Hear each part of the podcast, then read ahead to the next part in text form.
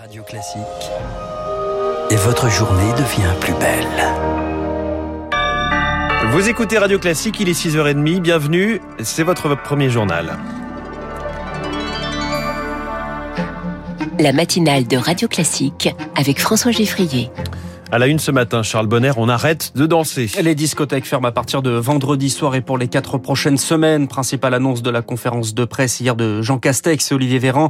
Réponse à la cinquième vague de Covid. Ce n'est pas le retour des contraintes, plutôt celui des incitations. Une incitation à faire attention avant les fêtes. On voit bien où les risques de contamination sont les plus élevés. C'est quand on se réunit dans des moments de convivialité où l'on mange, où on boit un verre, où on est debout, à l'intérieur, proches les uns des autres, sans masque évidemment. Ce sont dans les entreprises, les pots de départ, les, séminaires, les moments festifs de fin d'année, ça peut être à la maison, un grand dîner entre amis, une pendaison de crémaillère, etc. Mon message est très simple.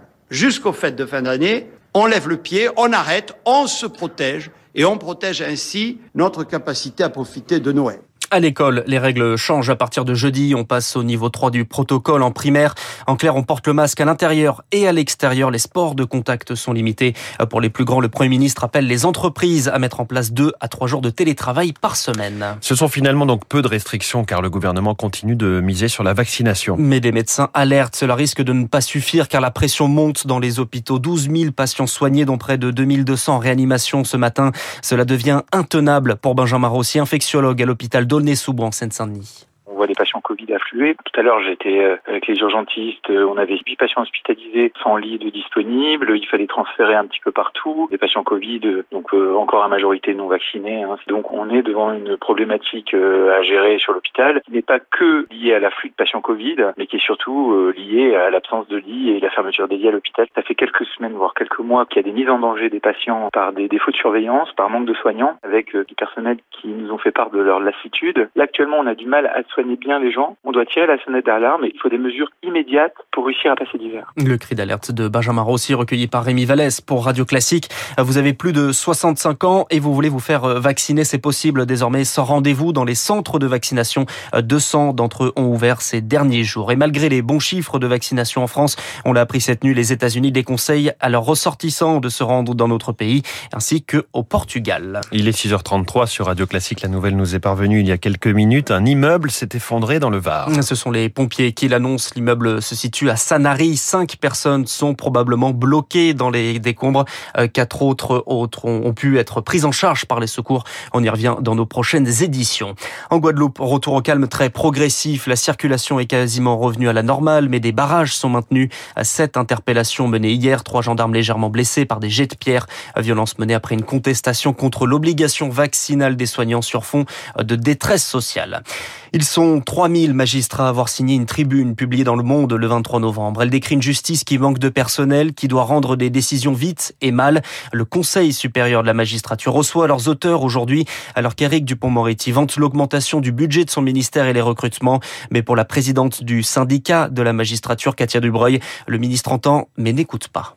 Il n'y a pas réellement de dialogue et surtout une réaction du garde des Sceaux qui nous paraît décalée. On a deux lignes qui ne se rencontrent jamais. La ligne du gouvernement qui continue à expliquer que on a embauché des contractuels, donc euh, ça suffit. Et la ligne de la réalité des professionnels qui sont en juridiction et qui voient bien qu'ils ne rendent pas du tout le service public qu'il conviendrait aux justiciables. Le ministre essaye de dire qu'il y a d'autres problèmes qui euh, ne relèvent pas des moyens en parlant de problèmes d'organisation, de management. C'est euh, une façon d'essayer de ne pas regarder en face la responsabilité des pouvoirs publics qui ne mettent pas les moyens suffisants à la justice pour exercer son office. Katia Dubroy interrogée par Éric Kioch. C'est un changement de braquet pour le gouvernement. La proposition de loi permettant l'allongement du délai d'IVG de 12 à 14 semaines va passer l'étape du Sénat en janvier. Inscription surprise de l'exécutif, Emmanuel Macron y étant opposé à titre personnel. Le texte pourrait donc être adopté avant la fin du quinquennat. Une plainte déposée aujourd'hui par des militants de SOS Racisme. C'est la suite des violences lors du meeting d'Éric Zemmour ce dimanche dimanche. Une enquête est ouverte par ailleurs par le parquet de, de Bobigny pour ces mêmes faits, ainsi que pour l'agression du candidat qui lui a valu une blessure au poignet. Exercice de bluff entre président Joe Biden et Vladimir Poutine s'entretiennent aujourd'hui. Une visioconférence dans la matinée à Washington. En début de soirée à Moscou, la Russie est accusée par les Américains et par son voisin ukrainien d'amasser des troupes à la frontière. Un scénario qui ressemble à celui de l'annexion de la Crimée par les Russes en 2014. Les intentions de Vladimir Poutine sont floues. Joe Biden dit préparer des initiatives, mais à ce stade, toutes les parties privilégient le dialogue, selon Annick Cizel, enseignante à l'université Sorbonne Nouvelle. L'heure est encore à la diplomatie, même si cette diplomatie se tend de plus en plus. Est-ce bien l'intérêt des uns et des autres d'escalader jusqu'à une confrontation militaire entre grandes puissances? Clairement non. Il y a des possibilités de sanctions économiques qui sont extrêmement coercitives si elles visent les bonnes industries, les bons euh, oligarques proches de Vladimir Poutine. Il y a des mesures de rétorsion politique qui sont possibles également. Après tout, l'OTAN peut choisir d'intégrer l'Ukraine a posteriori dans l'alliance et donc de mettre Vladimir Poutine devant un autre fait accompli. Et avant cette discussion, un coup de pression des Européens, communiqué commun publié cette nuit, Paris, Londres, Rome, Berlin et Washington se disent déterminés à ce que la souveraineté de l'Ukraine soit respectée. Les États-Unis vont boycotter les Jeux Olympiques de Pékin, un boycott diplomatique. Les athlètes seront bien présents à ces JO d'hiver qui s'ouvrent début février en cause les violations des droits de l'homme par la Chine.